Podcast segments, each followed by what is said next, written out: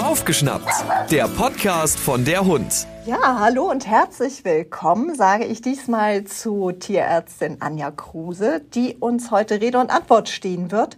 Und zwar zu einem sehr spannenden Thema, nämlich beeinflusst die Ernährung das Verhalten unserer Hunde. Liebe Anja, Erzähl uns doch einfach mal, warum du die Richtige bist, uns dazu was zu erzählen. Ja, hallo und äh, herzlichen Dank erst einmal für die Einladung. Ja, ich bin Anja, ich bin Tierärztin und äh, Ernährungsexpertin, denn ja, vor einigen Jahren habe ich mich selbstständig gemacht und seitdem liegt mein Fokus tatsächlich auf der Aus- und Weiterbildung von Hundeernährungsberater und Beraterinnen und anderen Hundebegeisterten. Und ja, tatsächlich ist es so, dass ich glaube, Neben den Verdauungsstörungen äh, kommen vor allen Dingen Fragen zur Fütterung und Verhalten. Also das ist so ein super beliebtes Thema, aber natürlich auch ein total spannendes Thema und auch gleichzeitig sehr kontrovers diskutiert. Und ich glaube, da ähm, ja, liegt tatsächlich auch das Spannende an dem Ganzen. Leider gibt es nach wie vor recht wenig wissenschaftliche Studien äh, zu diesem spannenden Gebiet. Aber ja, wir schauen ja jetzt gleich noch mal ein bisschen äh, tiefer auch rein in das Thema. Ja, du hast gesagt, du hast dich selbstständig gemacht. Magst du da ganz kurz noch sagen, was du äh, konkret machst oder wo man dich findet? Weil ich glaube, du machst das ja nicht vor Ort. Ja, genau. Also man findet mich tatsächlich online. Und zwar, ähm, wie gesagt, habe ich vor einigen Jahren VetDogs gegründet.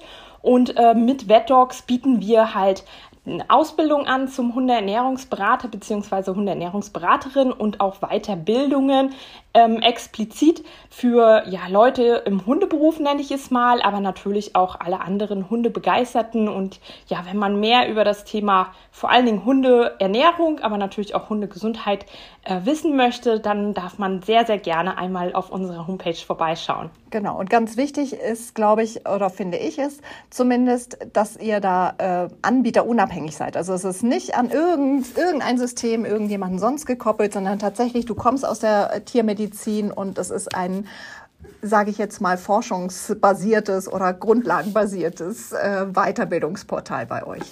Ja, genau. Das ist uns natürlich ganz wichtig oder mir halt ganz wichtig. Ich habe in Hannover studiert, ich habe an der Uni ähm, dort gearbeitet, in der, in der Kleintierklinik gearbeitet. Also da treffen dann ja quasi einmal die wissenschaftliche, äh, der wissenschaftliche Bereich und natürlich auch die praktische Erfahrung zusammen. Und das ist mir halt ganz, ganz wichtig. Vor allen Dingen das wissenschaftlich basierte. Das heißt, es ist kein Humbug, sondern wir schauen da ganz, ganz stark natürlich auf, auf die äh, Studienlage und dergleichen. Super. Liebe Anja, dann komme ich doch jetzt gleich auch auf das Thema zu sprechen. Hat denn das Futter Einfluss auf das Verhalten und betrifft das jede Lebensphase von unseren Hunden? Ja, also ich würde sagen, das ist äh, man ja eher so ein Jein wahrscheinlich. Also grundsätzlich ist es natürlich schon so, dass die Fütterung das äh, Wohlbefinden beeinflusst. Ähm, als kleines Beispiel zum Beispiel nehmen unsere Hunde ja Proteine auf. Proteine bestehen aus Aminosäuren und diese Aminosäuren wiederum sind wichtig zur Bildung sogenannter Neurotransmitter. Das sind Botenstoffe, die maßgeblich am Verhalten unserer Vierbeiner beteiligt sind. Also da haben wir auf alle Fälle ja so eine Beeinflussung. Aber natürlich ist es so, dass nicht jeder Hund, der verhaltensauffällig ist, jetzt ähm, unbedingt auch einen Fütterungsfehler oder Nährstoffdefizit vorliegen, die jetzt das gezeigte Verhalten äh, bedingen. Und auch leider ist es so, dass nicht jeder verhaltensauffällige Hund auch wirklich von einer Futterumstellung so profitiert, wie man sich das vielleicht wünschen würde. Ähm, das muss tatsächlich sehr viel differenzierter betrachtet werden. Deswegen so ein Jein wahrscheinlich. Mhm. Das heißt, ich kann jetzt nicht pauschal sagen, ey, äh, mein Hund ist jetzt plötzlich anders, äh, muss ich mir das Futter mal angucken, aber es könnte trotzdem ein Faktor sein, der es mit beeinflusst. Genau, korrekt. Okay. ähm, was sind denn so die Futterkomponenten, du hast es jetzt einmal schon erwähnt mit dem Protein, gibt es noch andere, die Einfluss auf das Verhalten haben können?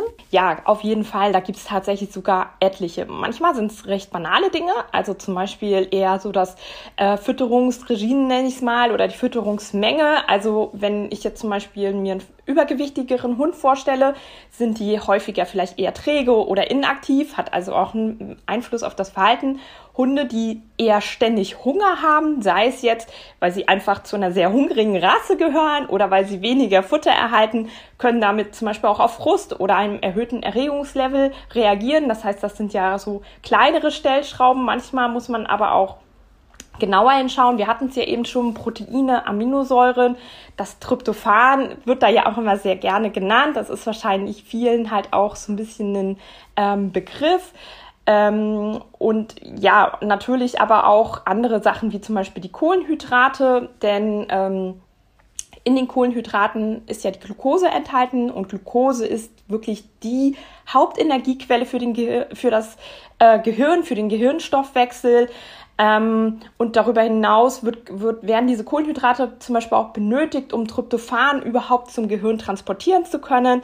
Aber auch die Fette und die Fettsäuren spielen eine, eine wichtige Rolle. Hier sind die mittelkettigen Fettsäuren so ja, zu nennen als Besonderheit, weil sie halt auch äh, vom Gehirn als Energielieferant genutzt werden können. Die spielen vor allen Dingen bei älteren Hunden eine Rolle. Und die Omega-3-Fettsäuren, die hört man ja auch immer wieder sind zum Beispiel auch wichtig bei der neuronalen Entwicklung. Das heißt, gerade bei Welpen ähm, kann man die sehr gut einsetzen oder sollten natürlich auch eingesetzt werden, weil auch da gibt es Studien, die halt zeigen, dass die kognitive Entwicklung unterstützt wird, ein besseres Lernverhalten äh, dadurch ähm, ja unterstützt wird. Also man sieht, es ist total vielfältig, auch die Mineralstoffe, Spurenelemente, Vitamine. Also es ist wirklich so ein Gesamtkonzept.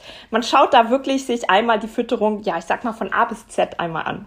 Das heißt aber schon, dass ich im Prinzip, wenn ich jetzt ein Welpenfutter nehme, erstmal davon ausgehen kann, dass da alles ausreichend drin ist, auch die Omega-3-Fettsäuren, oder sollte ich die trotzdem nochmal unter die Lupe nehmen? Grundsätzlich würde ich empfehlen, immer das Ganze einmal unter die Lupe zu nehmen. Es wäre natürlich wünschenswert. Ähm, das heißt, als erstes sollte ich ein bisschen darauf achten, habe ich ein Alleinfuttermittel oder ist das vielleicht in Anführungsstrichen nur ein Ergänzungsfuttermittel? Das heißt, das steht immer auf den Produkten drauf. Da muss man einmal genau hinschauen. Und dann würde ich mir immer die Zutatenliste einmal genauer anschauen. Wenn dort irgendwo ja Lachsöl oder Fischöl allgemein, Algenöl, Leinöl äh, enthalten ist, dann ist das schon mal super. Wenn das fehlt, dann äh, ja, sollte ich da entweder nochmal selber genauer schauen oder mich nochmal selber belesen oder mir halt auch Rat suchen. Und dann würde ich schon empfehlen, die Omega-3-Fettsäuren entsprechend zu ergänzen. Okay, also für den Welpen haben wir jetzt einfach mal mitgenommen. Omega-3 ist ein wichtiger Bestandteil, um ihm zu helfen, sich schneller und besser und vielleicht auch mehr in unserem Sinne zu entwickeln. Jetzt hast du vorhin schon die Senioren angesprochen. Ähm, da ist es sozusagen, was das Futter oder Futterzusammensetzung anbelangt, ähm, kann das durchaus bei Senioren dann auch äh, zu Verhaltensänderungen führen, wenn vielleicht das Futter irgendwann nicht mehr stimmt, oder? Ja, genau. Also man muss immer so ein bisschen die Lebensphasen natürlich äh, beachten. Es gibt ja immer Besonderheiten in den jeweiligen äh, Lebensphasen. Die Welpen hatten wir uns ja jetzt gerade schon angeschaut, aber natürlich auch bei den adulten Hunden macht es einen Unterschied, ob ich eher so, ja, ähm, wie mein Hund eher so Couch Potato habe oder vielleicht jemanden, der so richtig sportlich aktiv ist und eine richtige Sportskanone und bei den Hundesenioren natürlich auch. Ähm, grundsätzlich sollte man halt immer da die Nährstoffversorgung entsprechend der Lebensphase anpassen, also eher ähm, bedarfsdeckend eine hochwertige Eiweißzufuhr. Meistens benötigen die auch ein bisschen weniger Kalorien äh, ein bisschen höherer Ballast, ähm, Ballaststoffzusatz, äh, um die äh, Darmmotilität anzuregen mehr Antioxidantien, weil wir natürlich viel mehr Zellstress haben ähm, und dergleichen. Und bei den, bei den älteren Hunden, gerade bei, bei denen, die jetzt, ja, ich sag mal, wirklich schon älter sind, ähm, mein Hund ist selber auch äh, schon 13, ich äh, weiß, wovon ich da spreche, ist es so, immer wenn ich das Gefühl habe, mein Hund, der ist ein bisschen desorientiert, der zeigt eine deutlich erhöhte Ängstlichkeit auf einmal oder ein verändertes Wesen. Also er kennt mich vielleicht zum Beispiel gar nicht mehr so richtig oder vergisst sogar, wo sein Futternapf steht oder wo die Tür steht oder er kann auf einmal ja kein Pfötchen mehr geben, obwohl er das immer gegeben hat bisher. Dann sollte ich in jedem Fall hellhörig werden, ähm, weil das kann hinweisend sein auf eine Demenz oder in der Fachsprache ja auch kanine äh, kognitive Dysfunktion genannt, also umgangssprachlich Hunde, Alzheimer, Hunde, Demenz. Und da macht eine Ernährungsanpassung auf jeden Fall Sinn, dass man sich die Ernährung da nochmal ähm, genauer anschaut. Man will ja nie äh, wahrhaben, dass der Hund alt wird. Ne? Das ist ja so ein ganz klassisches Thema. So, boah, mein Hund ist doch noch gar nicht alt, der macht doch alles noch mit mir mit und so weiter. Aber wenn dann eben doch sich das Verhalten ändert, dann sagst du, sollte man sich auf jeden Fall ähm, neben den körperlichen Untersuchungen auch nochmal die Nahrung angucken. Weil natürlich kann es auch eine Nierengeschichte sein oder so.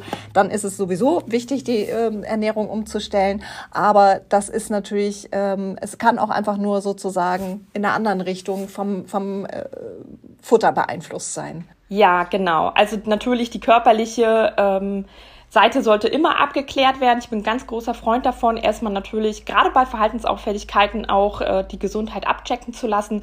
Ist das aber soweit alles, alles okay? Oder man hat auch eine Demenz festgestellt und der Hund wird zum Beispiel auch medikamentell da unterstützt. Ist eine Ernährungsanpassung ähm, dennoch begleitend eine super Sache. Okay, also das ist sozusagen ähm, auch ein Indikator, die Verhaltensänderung zu gucken nach der Gesundheit und dann nach der Ernährung. Ja. Du würdest also immer sagen, wenn sich das Verhalten meines Hundes sage ich jetzt mal, auffälliger ändert und nicht mal einen Tag, weil er halt mal anders drauf ist, sondern äh, über, sage ich jetzt mal, eine Woche oder so, wenn bestimmte Fähigkeiten einfach weg sind oder er nerviger wird und ich eigentlich sonst nichts geändert habe, dann sollte ich sowohl gesundheitlich ihn abchecken als auch dann überlegen, vielleicht äh, muss man an der Ernährung was ändern. Genau, also ich würde da immer, gerade bei plötzlich auftretenden Wesensveränderungen, äh, immer natürlich auch so den gesundheitlichen Aspekt im Hinterkopf haben. Schmerzen ist so ein klassisches Beispiel. Wenn Hunde Schmerzen haben, kann das halt einfach zu einer Wesensveränderung führen. Manchmal wird dann Aggressivität vielleicht einfach fehlinterpretiert und der Hund hat äh, in dem Sinne jetzt keine Verhaltensauffälligkeit, sondern primär Schmerzen. Behandelt man diese, wird sich auch das Verhalten natürlich entsprechend verändern. Und da können wir natürlich an der Ernährung so viel optimieren, wie wir wollen. Wenn der Hund Schmerzen hat, dann äh, werden wir das natürlich nicht wegfüttern können in dem Sinne. Du hast vorhin erwähnt, ähm wenn der Hund zu wenig Futter kriegt und dann immer so sozusagen auch deswegen äh, nervig ist oder wenn man das Gefühl hat, der Hund hat ständig Hunger, der könnte ständig fressen, dann äh, kann das sozusagen an der Futtermenge liegen, kann aber auch an der Futterzusammensetzung liegen. Ist es auch noch ein Indikator, ähm, auf andere gesundheitliche Aspekte zu gucken? Ja, auch da würde ich natürlich einmal äh, die gesundheitliche ähm, ja, die Seite abklären lassen. Schilddrüse ist hier so ein Schlagwort. Ähm, von daher, also ich würde da immer darauf achten und die guten ähm, oder sehr qualifizierte Hundetrainer oder Hundetrainer, die machen das tatsächlich auch. Ähm, mit meinem Zweithund zum Beispiel bin ich selber auch im Hundetraining, weil der ähm, ja Aggressivität zeigt gegenüber anderen Hunden. Und die erste Frage, die sie mich gestellt hat, wurde der Hund schon mal gesundheitlich abgeklärt? Wurde der schon mal vor Ort vorgestellt in der Tierarztpraxis? Und das finde ich natürlich total super Und das sollte eigentlich auch der erste Schritt sein, egal ob es jetzt so ein gesteigertes Fressverhalten, nenne ich es mal an, oder irgendwie, ja, eine Unart, die, die der Hund vielleicht zeigt, die uns nicht so gefällt, oder natürlich auch irgendwie, ja, verstärkte Ängstlichkeit, auf einmal ähm, gesteigerte Aggressivität oder irgendeinen anderen Wesenszug. Also das würde ich immer abklären lassen und ähm, da dann auch eine Blutuntersuchung ähm, ja machen lassen. Ich, wie gesagt, ich bin eh ein großer Freund von Check-ups, äh, die jährlich durchführen zu lassen, um halt auch dort sind wir auch wieder bei der Ernährung, falls dort zum Beispiel Nierenprobleme äh, oder Leberprobleme ähm, sichtbar werden, die man äußerlich ja noch gar nicht sieht kann man aber da natürlich dann schon entsprechend mit der Ernährung auch an, eingreifen. Drücken sich solche Nieren- und ähm, äh, Leberprobleme auch in, in, einem geänderten Verhalten aus? Kann ich das so zu, könnt, könnte ich darauf zurückschließen? Mm, tatsächlich erst sehr spät. Also äh, die ganzen Frühstadien ähm, werden in der Regel gar nicht wirklich festgestellt, weil die, ähm, weil die Symptome, die der Hund zeigt, so unspezifisch sind, dass man das in der Regel gar nicht erst mitbekommt. Und erst dann, ja, wie sagt man so schön, wenn das Kind in den Brunnen gefallen ist, dann bekommt man natürlich was mit, aber dann ist es auch deutlich schwieriger, da auch ähm, an der Ernährung vielleicht noch, ähm, ja, wirklich eine deutliche Verbesserung zu erzielen. Und deswegen ist es natürlich immer schön, wenn man sowas halt auch frühzeitig erkennt das Ganze dann auch vielleicht noch erstmal nur kontrollieren kann oder halt nur moderate Anpassungen vornehmen kann. Hm. Aber ich erkenne es jetzt nicht am geänderten nee. Verhalten, dass mein Hund vielleicht ähm, Nierenprobleme hat oder so. Leider nicht. Wäre toll, wenn das so wäre. Ja, gut. Es ist ja auch wichtig zu wissen, dass manche Erkrankungen halt ähm, nicht so zu erkennen sind oder eben halt auch keine Auswirkungen auf Verhalten zeigen. Ja, das ist, das ist tatsächlich so der Punkt. Also man, so wie du vorhin gesagt hast, dieses Jein ist ein, ein deutliches Jein. Man kann nicht alles so daran erkennen, aber auf der anderen Seite hat Ernährung natürlich trotzdem Auswirkungen. Ja? Genau. Wenn, wenn du ähm, jetzt mal an, an eine Tierarztpraxis denkst und jemand, so wie du jetzt gesagt hast, mit dem Hundetrainer, ähm, ist der schon mal gesundheitlich abgeklärt worden. Wenn jemand mit einem verhaltensauffälligen Hund, sage ich jetzt mal, zum Tierarzt kommt, würdest du dann auch immer sagen, wir gucken sowohl Gesundheit als auch deine Ernährung an oder was ist dein Rat? Ja, also ich würde das ein bisschen differenzierter natürlich äh, betrachten. Also grundsätzlich bin ich immer ein großer Freund, die Ernährung anzuschauen, weil es dort halt auch häufiger ähm, ja Imbalancen einfach gibt. Aber natürlich äh, finde ich, muss man das so ein bisschen davon abhängig machen, ähm, was der Hund ähm, zeigt. Also wenn der Hund jetzt zum Beispiel ähm, Trennungsangst hat, nicht alleine bleiben kann, ähm, dann kann ich da natürlich die Fütterung so viel optimieren, wie ich möchte. Ich werde dem Hund alleine deshalb nicht helfen können. Der Hund braucht ein entsprechendes Training, um halt einfach ja ähm, da entspannt in diese Situation zu gehen. Natürlich profitieren diese Hunde auch von der Ernährungsanpassung, aber das Problem wird damit halt erst per se erstmal nicht behoben. Ähm, deswegen muss man das sicherlich auch ein bisschen ähm, detaillierter äh, betrachten. Bei Hunden allerdings, die jetzt ähm, über eine längere Zeit hinweg Verhaltensveränderungen zeigen, die schon im Training sind, ähm, zum Beispiel ja unter chronischem Stress leiden, eine, eine, so einer gesteigerten Angst ähm, oder halt auch einer gewissen Aggressivität, da ist es schon so, dass man sich die Ernährung äh, nochmal ähm, genauer anschauen sollte, gucken sollte, wie, wie ist das Futter zusammengesetzt, wie sieht die Nährstoffversorgung aus. Und da kann man dann gewisse Stellschrauben auch verändern und schauen, ob das Ganze einen Effekt hat. Die Studien sind halt teilweise sehr widersprüchlich. Äh, deswegen bin ich immer so ein Freund, dass ich sage, lass es uns einfach probieren und schauen, ob das Ganze äh, bei dem speziellen Hund jetzt einen äh, positiven Effekt hat oder nicht. Ich kenne einige Hunde, die super gut damit zurechtgekommen sind, wo, wo die Besitzer und auch die Trainer, Trainerinnen halt sagen, ähm, das hat was gebracht. Ich kenne aber auch Hunde, wo es heißt, das hat letztendlich nichts verändert. Ich denke, was mir noch einfällt, was vielleicht wichtig ist, ist, dass wenn man sich das Futter, also das regelmäßige Futter anguckt, da vielleicht alles okay sein kann, aber wenn ich halt zwischendurch mit 1000 Leckerli arbeite, ich vielleicht da auch immer noch mal so einen kleinen Schub reinhaue, so ähm, und dann der, der Hund eben doch viel zu viel Proteine kriegt und deswegen vielleicht einfach äh, hyperaktiv ist, weil das muss ja irgendwie abgebaut werden oder ähnliches. Ist das auch so ein Punkt, wo du sagen würdest, ja, ihr müsst das echt wirklich mit berücksichtigen, wenn ihr euch das anschaut? Ja, also die Leckerlis sind natürlich immer so ein Thema für sich. also da sollte man immer drauf schauen, weil in der Regel ist es auch immer mehr, als man so erstmal denken würde. Also wenn ich so klassisch frage, wie viel, Hund, wie viel bekommt der Hund an Leckerli, dann heißt es eigentlich mal, ja, nur so ein paar oder vielleicht so eine kleine Handvoll. Und wenn man das dann halt mal, äh, ja, wirklich abwiegen lässt und wirklich mal sagt, äh, ja, schreibt mir das bitte mal über eine Woche auf, was der Hund bekommt, ist man manchmal sehr überrascht, was, was der Hund alles bekommt.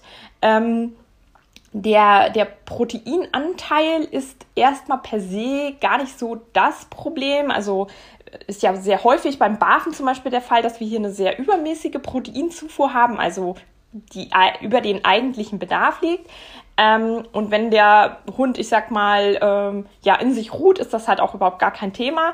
Bei Hunden, die jedoch Verhaltensauffälligkeiten zeigen, wie gesteigerte Ängste oder so territoriale Aggression vor allen Dingen, da ist das wissenschaftlich nachgewiesen, ist es schon so, dass es sein kann, dass durch eine reduzierte Proteinzufuhr in Kombination mit Kohlenhydraten und auch Tryptophan ähm, eine Verbesserung erzielt werden kann. Und da wäre es natürlich dann kontraproduktiv, wenn ich dann noch ähm, ja nur getrocknetes Muskelfleisch zum Beispiel als Leckerli einsetze und dann diesen Effekt in, zunichte mache, in Anführungsstrichen. Mhm. Finde ich eine sehr spannende ähm, Aussage, weil gerade die BAFA sagen ja, ja anderes Zeug dazu, aber für den einen oder anderen ist es vielleicht doch ganz interessant, da mal zu testen, ob ein, sein, sein territorialer Hund vielleicht doch anders reagiert, wenn er ein bisschen weniger vom Level des Proteins hat. Ja, sehr, sehr spannend, sehr spannend. Liebe Anja, ähm, hättest du noch einen Tipp für unsere Zuhörer, was sie jetzt machen können, wenn sie merken, dass sich das Verhalten bei ihrem Hund ändert? Also wie, wie sie sozusagen vielleicht allgemein ernährungsmäßig ähm, mal gucken könnten, ob es vielleicht daran liegt oder was sie da machen können. Ja, also grundsätzlich, wenn der ähm, Hund Verhaltensauffälligkeiten zeigt, würde ich natürlich ähm, erst einmal mir Rat tatsächlich beim Hundetrainer oder einer Hundetrainerin suchen und auch gegebenenfalls, wie wir es eben schon besprochen hatten, einmal die gesundheitliche Seite abklären ähm, lassen. Ähm, Im zweiten Schritt, denke ich, ist es immer sinnvoll, einmal auch auf die Ernährung zu schauen. Und tatsächlich gilt, gelten hier eigentlich per se erst einmal so die allgemeinen Anforderungen. Also, dass ähm, der Hund quasi mit allen wichtigen Nährstoffen in ausreichender Art und Weise hinsichtlich seiner Lebensphase oder bestimmten Besonderheiten, die berücksichtigt werden müssen. Ähm, also das sind ja so der, so der Klassiker natürlich, wenn wir jetzt Nährstoffe, wir hatten es ja schon ein paar Mal, die Omega-3-Fettsäuren äh, natürlich, die häufiger zu, zu kurz kommen, ähm, einfach weil es nur wenig Lebensmittel gibt, die halt einen hohen Gehalt haben an diesen Omega-3-Fettsäuren. Deswegen sehen wir das sehr, sehr häufig, dass äh, wir hier Defizite in der Versorgung haben. Aber natürlich spielen halt auch, wie wir es eben schon hatten, alle anderen Nährstoffe eine Rolle. Und ähm, so gerade bei Hunden, die unter Konzentrationsschwierigkeiten leiden, die sehr hippelig sind, Schwierigkeiten haben, sich auf äh, das Training zu konzentrieren. Da macht es auch nochmal Sinn zu gucken, wie fütter ich meinen Hund überhaupt. Wir hatten ja das Thema Barfen schon. Die Hunde, meine, meiner Erfahrung nach, profitieren tatsächlich davon, wenn man den Kohlenhydrate mitfüttert, weil wir halt dort diese schnell verfügbare Glucose einfach schon haben. Und damit ähm, können die sich dann besser konzentrieren, besser halt auch lernen. Also das ist so meine Erfahrung nach ähm, muss man halt immer schauen, wie der Hund natürlich auch gefüttert wird. Es gibt ja unfassbar viele Fütterungsarten auch. Absolut, das ist richtig. Aber grundsätzlich finde ich das gut. Meine Frage für das gesundheitliche Abklären, ob die Versorgung, also äh, ob die ähm, Ernährung richtig ist, was wären da so die Parameter, wo, wo, du sagst, fragt euren Tierarzt danach, dass er das vielleicht auf jeden Fall machen sollte, also von Blutuntersuchungen oder ähnlichen Geschichten? Ja, also ich würde immer erst eine gesundheitliche, so eine allgemeine Untersuchung, das heißt, ähm, um zu schauen, liegt irgendwas vor. Also wir hatten das Thema Schmerzen ja schon, das kann von der Zahnerkrankung bis hin zur Arthrose ja alles Mögliche sein. Ähm, und das würde man ja durch eine ja, klinisch allgemeine Untersuchung schon feststellen. Und ich würde auch immer zu einer Blutuntersuchung ähm, raten. Denn auch da hatten wir ja schon Verhaltensauffälligkeiten gezeigt. Und zum Beispiel, um bei dem Thema der Eigenration zu bleiben, was halt auch so ein Klassiker ist und es kommt leider nach wie vor auch immer wieder vor, sind zum Beispiel Hunde, die ähm, dann so ein bisschen überdrehtes Verhalten zeigen, die sehr viel Schlund oder dergleichen gefüttert bekommen, wo wir halt einfach nutritiv verursachte Schilddrüsen-Fehlfunktion ähm, haben. Und das ist natürlich etwas, was man dann sehr schnell auch wieder anpassen kann. Das heißt, da würde ich auf jeden Fall eine, einmal eine Blutuntersuchung machen lassen, weil das fällt dann im Blutbild halt auf. Aber natürlich sollten auch schon im, idealerweise beim Tierarzt äh, Fragen zur Ernährung abgeklärt werden, damit man, manchmal hat man ja dann schon so, eine, so einen Gedankenblitz und denkt so, ah, vielleicht geht das in diese Richtung. Liebe Anja, vielen herzlichen Dank für deine Erklärung, wie Verhalten doch auch ein bisschen mit Ernährung zusammenhängen kann oder beeinflusst wird.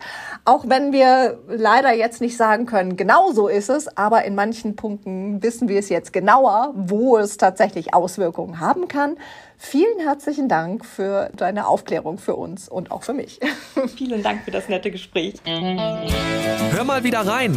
Das war Baufgeschnappt, der Podcast von der Hund.